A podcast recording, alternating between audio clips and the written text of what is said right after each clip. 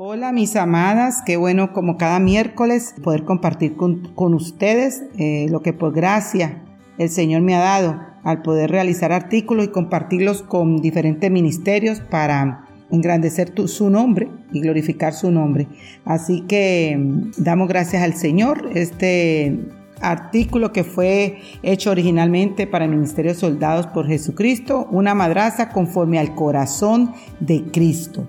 También puede encontrarlo en mi página liliana.yambes.org, que así como los podcasts para poderlos compartir y para que siga edificando a la iglesia, a la iglesia universal y lógicamente eh, en cada iglesia local donde nos encontremos. Eh, así que comenzaremos como siempre, como cada tiempo de podcast nos dirigimos delante del Señor, orando y meditando en su palabra para que seamos confrontadas, animadas, restauradas, eh, y que sirva de aliento, como siempre, la palabra del Señor, que es la que nos transforma.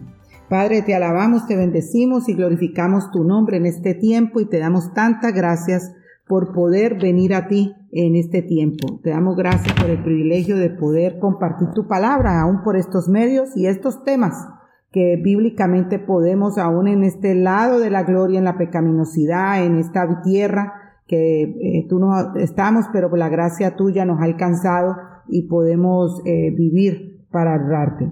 Oh alma mía, alaba al Señor, alabaré al Señor mientras yo viva, cantaré alabanzas a mi Dios mientras yo exista.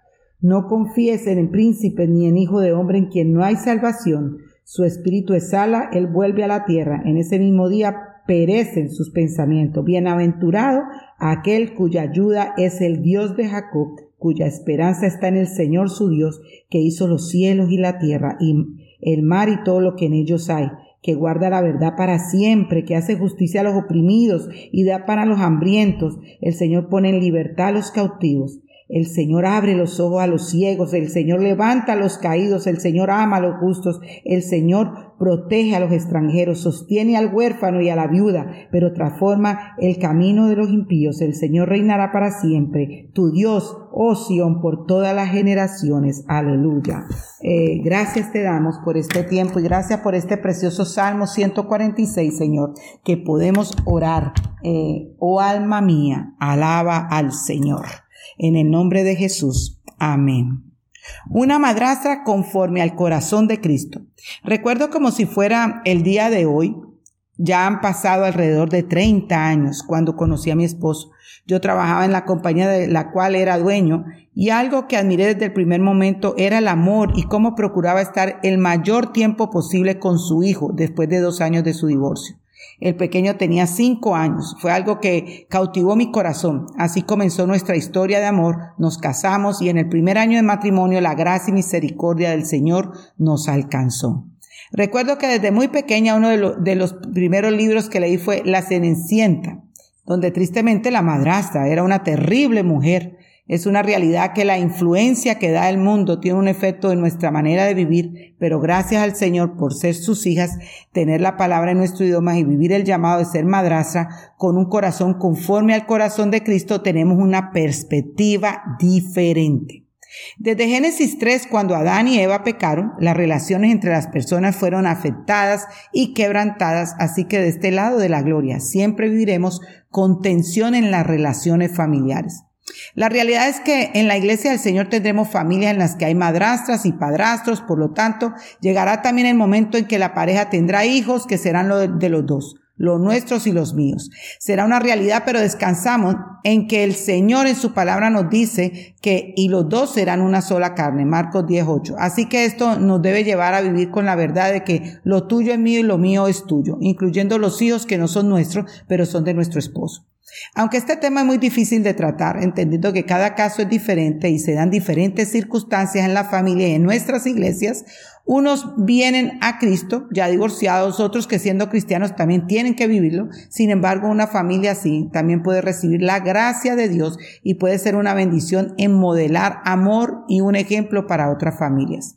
En las escrituras vemos cómo José tuvo que vivir siendo el padrastro del mismo Jesús. Tuvo la responsabilidad de hacerse responsable de la crianza de un hijo que no era de su sangre. Aunque reconozco que no es la misma situación cuando hay divorcios, no deja de ser una situación difícil.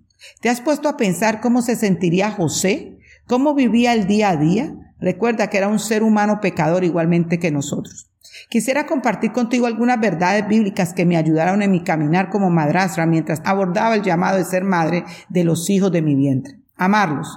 En las escrituras el Señor muestra el primer mandamiento, el más importante, y amarás al Señor tu Dios con todo tu corazón, con toda tu alma y con toda tu mente y con toda tu fuerza. El segundo es este, amarás a tu prójimo como a ti mismo. No hay otro mandamiento mayor que esto. Marcos 12, 30 al 31. Así que como madrastas debemos de cumplir con este mandamiento. Mayor nuestro hijastro es creado a la imagen de Dios y debemos amarlo como nuestro prójimo, sin importar las situaciones que se viven orar por su salvación y predicar el Evangelio. El Señor nos ha dado el mandato de orar y predicar el Evangelio. Esta es una oportunidad que no debemos desaprovechar. Les digo que de la misma manera habrá más gozo en el cielo por un pecador que se arrepiente que por 99 justos que no necesitan arrepentimiento. Lucas 15, 7. No desmayemos de orar por salvación y predicar el Evangelio de palabra y con nuestras acciones, pero recuerda que la salvación es decisión del Señor, no de nosotros. La salvación es del Señor. Salmo 3.8. Respeto por su madre.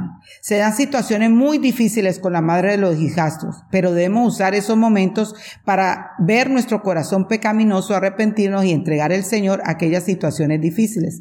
También debemos verla como un instrumento de santificación en nuestras vidas. Además debemos modelar el respeto y nunca hablar mal de su mamá. Respeten a todos. Primera de Pedro 2.17 tratar a todos los hijos por igual. Una de las situaciones más difíciles es poder tener un balance entre tus propios hijos y los de tu esposo. Solo al estar dependiente del Señor en su palabra nos dará la sabiduría necesaria para no hacer las distinciones y poderlo amar, consentir y tratar de igual manera. Es decir, sin que exista favoritismo sobre nuestros hijos, porque entonces estaremos pecando. Pero si muestran favoritismos, cometen pecado y son hallados culpables por la ley como transgresores. Santiago 2.9. Mi querida hermana, aunque la perspectiva del mundo sobre la madrastra no sea muy favorable, el Evangelio cambia nuestra perspectiva y nos lleva a ser madrastras conforme al corazón de Dios, sin importar las situaciones que se están viviendo. De hecho, es una maravillosa oportunidad para glorificar el nombre del Señor y no dejarnos llevar por las circunstancias, por las acciones de los involucrados o por lo que el mundo enseña. Nosotros debemos de ser diferentes porque nuestra esperanza está en Cristo y Él nos ha dado una nueva vida con afectos diferentes. Tampoco mires con expectativas hacia el futuro de tus hijastros.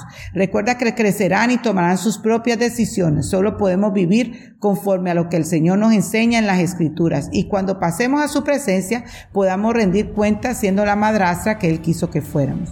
Mi oración es que pueda ser una mujer que viva corandeo, en ser una madrastra conforme al corazón de Cristo, en su presencia, bajo la autoridad de la palabra y para la gloria de Dios. Bueno, mis amadas, espero que este artículo haya sido de gran bendición para su vida. Que el Señor nos ayude eh, a las que nos ha tocado vivir este rol, a ser las madrastras para glorificar el nombre de Dios y, y comunicarlo también con nuestra manera de vivir. Bendiciones.